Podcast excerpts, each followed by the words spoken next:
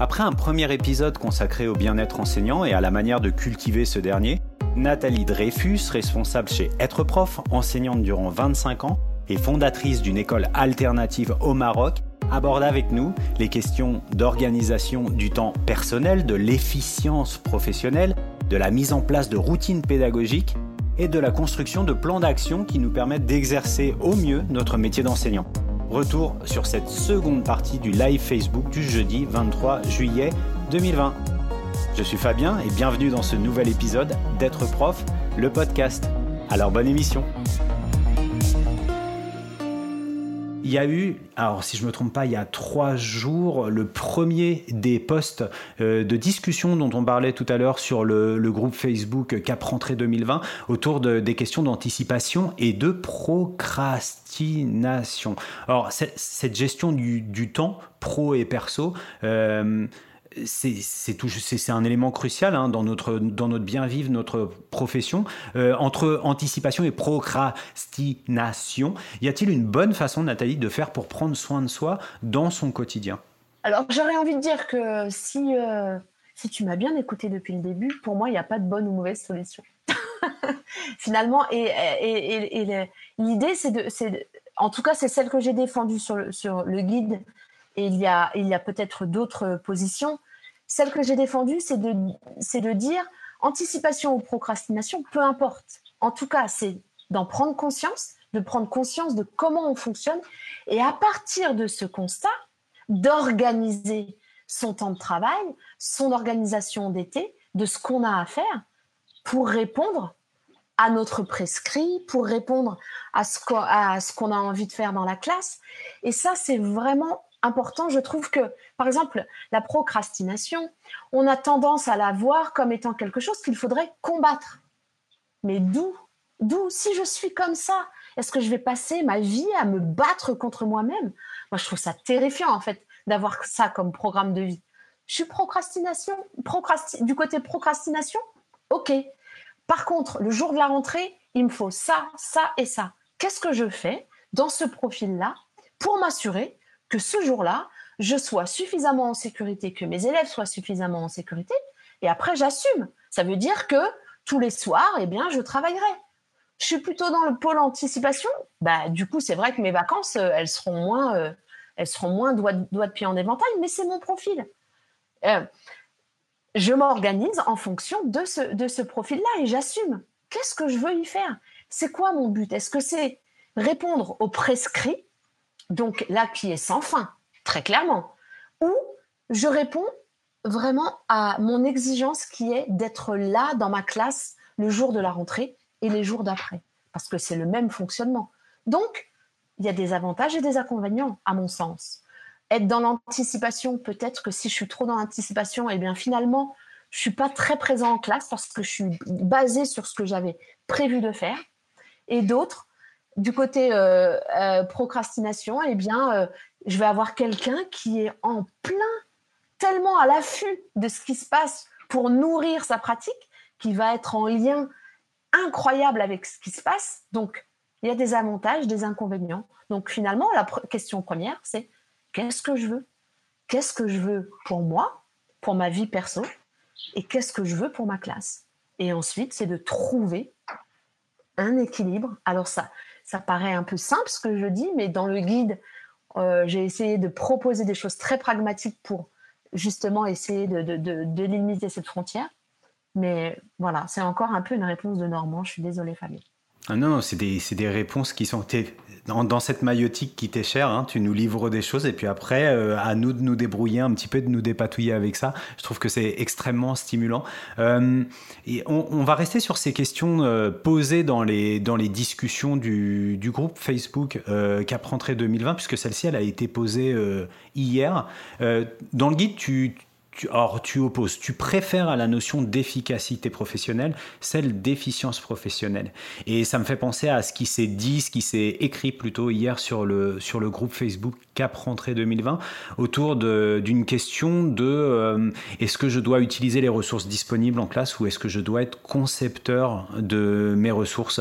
Toujours en lien avec cette question de déficience professionnelle, j'adorerais avoir ton avis sur cette, sur cette épineuse question de, comme le disaient les excellents cahiers pédagogiques, abonnez-vous, entre parenthèses, euh, enseignant exécutant ou enseignant concepteur? Alors du coup, en préliminaire de ça, j'aurais bien envie d'avoir une clarification sur le terme efficience et efficace, en tout cas ce que je mets derrière ça. Pour moi, l'efficacité, c'est d'arriver au résultat qu'on s'est euh, euh, qu'on s'est donné. Je vais te dire n'importe quoi, j'ai pris comme objectif de désherber mon, mon, mon jardin. Mon résultat, c'est que mon jardin est désherbé. Pour ça, j'ai plusieurs possibilités. Soit je le fais au tractopelle, est-ce que je suis vraiment efficient Et euh, je peux le faire avec parcimonie, euh, tranquillement, un petit bout euh, chaque jour. Et ça, pour moi, c'est l'efficience. En fait, c'est vraiment la différence entre efficacité et efficience, en tout cas celle que je fais, c'est que du côté efficace, j'arrive au résultat, quels que soient les moyens. Ah, ça peut être ne pas dormir pendant trois jours pour être, ça y est, j'y suis. Ou l'efficience, c'est que j'arrive au résultat avec un coût et une tension euh, moindre. Voilà, en fait, pour moi, c'est de la vraie paresse. c'est ce que j'appelle être de la, vraie paresse. Réussir à faire ce qu'il y a à faire, mais j'y vais euh, qu'une fois sans me, sans me faire trop mal. Quoi. Voilà la différence. Donc, du coup, enseignant, concepteur, je n'oublie pas la, deuxième partie, concepteur ou, ou, ou c'est quoi le deuxième terme? Euh, exécutant ou concepteur. Exécutant ou concepteur, ouais. Et eh ben là aussi, ça dépend du, pour moi du but. C'est est-ce que je suis en début de carrière, je ne peux pas tout inventer quoi. Donc se reposer sur quelque chose qui a été pensé, structuré, me permet de me libérer de la bande passante sur ce que j'ai envie de mettre en place euh, dans mon groupe classe par exemple. J'aurais envie de dire en début de carrière, ça peut être une option. C'est euh, je n'invente rien, je prends des manuels dont je vais euh, étudier et valider l'efficience ou pas, ou en tout cas l'adéquation avec ce que je suis. Mais si ça a été pensé, finalement, on, peut, on peut quand même s'accorder euh, le fait de dire que voilà, ça, doit, ça doit avoir sa robustesse. Je me mets dans cette robustesse-là pour me libérer de la bande passante, pour y réfléchir et réfléchir à autre chose. Donc, encore une fois, une réponse de Normand. Quel est mon but? Quel est mon but? Et à partir de là, eh bien, j'ai un guide de pensée qui peut me dire, bah voilà, je vais dans ce, je vais dans cette direction-là. Euh, moi, je trouve que pas si normand euh, que ça parce que, euh, parce que tu, nous as, tu nous as donné des clés. Alors, l'efficacité, moi, je voyais quelque chose de, de très névrotique du coup et de très doloriste. Hein. C'est-à-dire que il y a des personnalités que tu en connais certaines autour de toi hein, qui sont capables de s'infliger beaucoup de douleur pour accomplir les tâches qu'elles se sont fixées. Mais il y a quelque chose dans le rapport à soi aussi qui est important de ce côté-là. Donc, donc faites attention dans ce métier. À mon avis, hein. moi, je vais me risquer à des conseils et je dirais comme Françoise Dolto, je vous donne un conseil, surtout ne le suivez pas. Mais si vous êtes plutôt du genre à être comme ça tout le temps à fond, tout le temps, faites attention à ça parce que dans le métier, dans les premières années, c'est quelque chose qui peut vraiment, vraiment vous faire exploser. Et j'aime bien cette idée de l'efficience en disant dans les côtés manuels, côté ressources disponibles, il y aura forcément une part de frustration, il y aura forcément une part d'insatisfaction parce que si vous avez choisi ce métier, c'est aussi pour être des concepteurs, c'est aussi pour libérer une créativité pédagogique, mais moi, j'aurais tendance à, faire une petite mise en garde sur les premières années où vous allez avoir beaucoup, beaucoup, beaucoup de choses à gérer. Et comme Nathalie, en tout cas, c'est ce que j'ai compris en sous-texte, si vous voulez mettre votre énergie pédagogique au service de, de, de l'exercice de votre fonction d'enseignant, identifiez des bonnes ressources qui vous ressemblent, qui ressemblent à votre style d'enseignement. Et puis après, vous les adapterez petit à petit. Et il me semble que les choses viennent assez naturellement. Mais s'il vous plaît, s'il vous plaît, ne passez pas des nuits à produire des séquences et des séances ex nihilo parce que c'est le cramage, à mon avis, garanti et je sais de quoi je parle. Peut-être pour, euh, pour euh, clore ce sujet, sortir de l'illusion de penser que si c'est soi qui a, si c'est moi qui ai créé le truc, il est forcément plus efficient pédagogiquement. Je crois que c'est une vraie illusion. C'est juste que ça nous ressemble, Donc, on pense que c'est plus efficient. Mais qui, qui dit qu'une leçon de cap maths pensée, réfléchie, quand je regarde le guide du maître, moi je dis être exécutant, oui, mais intelligemment, c'est-à-dire prendre juste le manuel de l'élève et penser les consignes et la, logique pédagogique qui a été menée tout seul, alors là, pour moi, c'est aller dans le mur. C'est si on veut être efficient sur, sur euh, le fait d'être exécutant, c'est d'avoir le guide du maître qui va avec pour se mettre dans la logique que l'auteur nous propose. Et à partir de cette logique-là, d'en faire l'expérience pédagogique et d'en faire la critique pédagogique quand on a les outils pour le faire. Quoi. Exactement, et on reprendra cette phrase de Natacha qui nous dit les ressources, c'est comme les chaussons, ça doit être confortable et à la bonne taille. Alors voilà, trouvez vos ressources charentaises. Euh, pour la rentrée, ça peut être un bon, euh, un bon exercice pour ces vacances qu'on imagine studieuses pour pas mal d'entre vous. Euh, Nathalie, j'avais prévu une, question, mais je vais la sauter pour maîtriser un petit peu le timing. Et puis on va aller à la suivante. Euh, dans le guide pratique, pour faire référence au guide pratique, alors je sais que Alexandra a mis les références, euh, en tout cas elle a mis le lien pour nous rejoindre dans le dispositif Cap rentré un peu plus haut dans le, dans le chat. Tu as une fiche, une fiche outil qui est la fiche 2.1 pour être exact, où tu nous décris les différents étages de ce que moi j'ai appelé ton Soyuz organisé cette espèce de fusée qui nous permet de nous propulser et de nous organiser. Et plutôt que de décrire ces différents étages, j'aimerais bien t'entendre dans une sorte de travaux pratiques en direct sur ce qui t'a fait, sur, ce qui fait toi ta pyramide organisationnelle. Déjà dire que c'est pas moi qui ai inventé cette pyramide, je l'ai trouvée sur un, un, site que je trouve excellent et qui s'appelle Organisologie, je crois. J'ai un petit doute et en tout cas qui donne plein plein de, clés sur euh, l'organisation. Et, donc cette pyramide, je l'ai trouvée à, euh, cet endroit. En fait, on a, euh, la base, c'est la, philosophie. Ensuite, on a les stratégies. Ensuite, on a les systèmes. Et en haut, on a les outils. Ce qui est défendu dans, cette pyramide, c'est de dire on ne peut pas rentrer par l'outil parce que l'outil, il n'est il se met au service de ce qu'on a envie d'être. Donc, il faut savoir ce qu'on met là-dedans. Donc, euh, ça, c'était la présentation euh, générale. Moi, je me, suis prêtée à l'exercice, Fabien, sur, euh, je me suis mise sur la rentrée.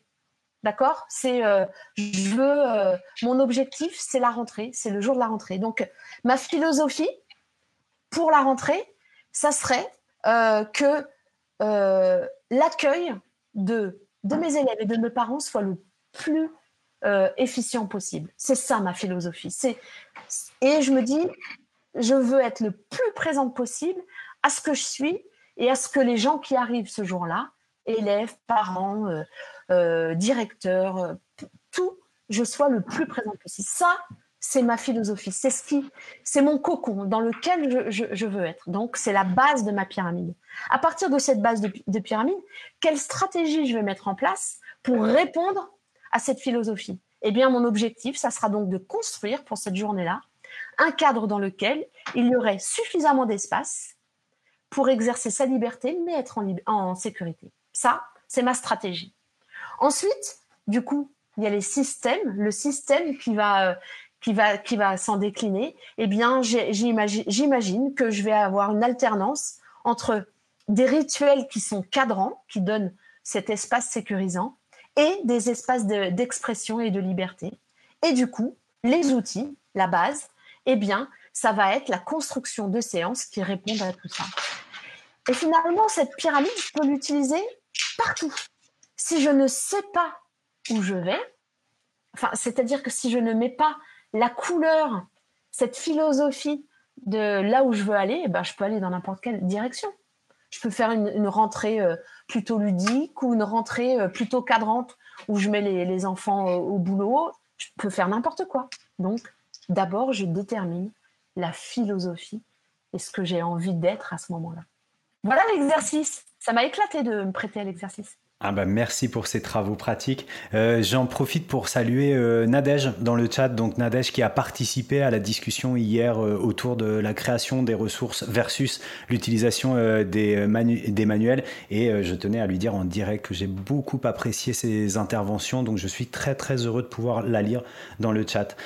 tu parlais de, de rituels cadrans. Alors on va donner un petit peu quelques éléments de cuisine, de cuisine interne aux viewers de ce live Facebook qui sera aussi un épisode de podcast et je vais trahir euh, un secret en disant que tous les deux, pour de vrai, on adore travailler ensemble parce que on parle pédagogie et souvent on adore ne pas être d'accord tous les deux, donc ça nous lance dans des débats euh, pas possibles. Mais s'il y a bien un point euh, sur lesquels on se retrouve, c'est celui des routines professionnelles et personnelles, les routines cadrantes, les routines pédagogiques. J'ai déjà entendu ce terme. Alors, est-ce que tu pourrais ici dérouler un plaidoyer pour l'un des concepts les moins sexy de la planète, les routines?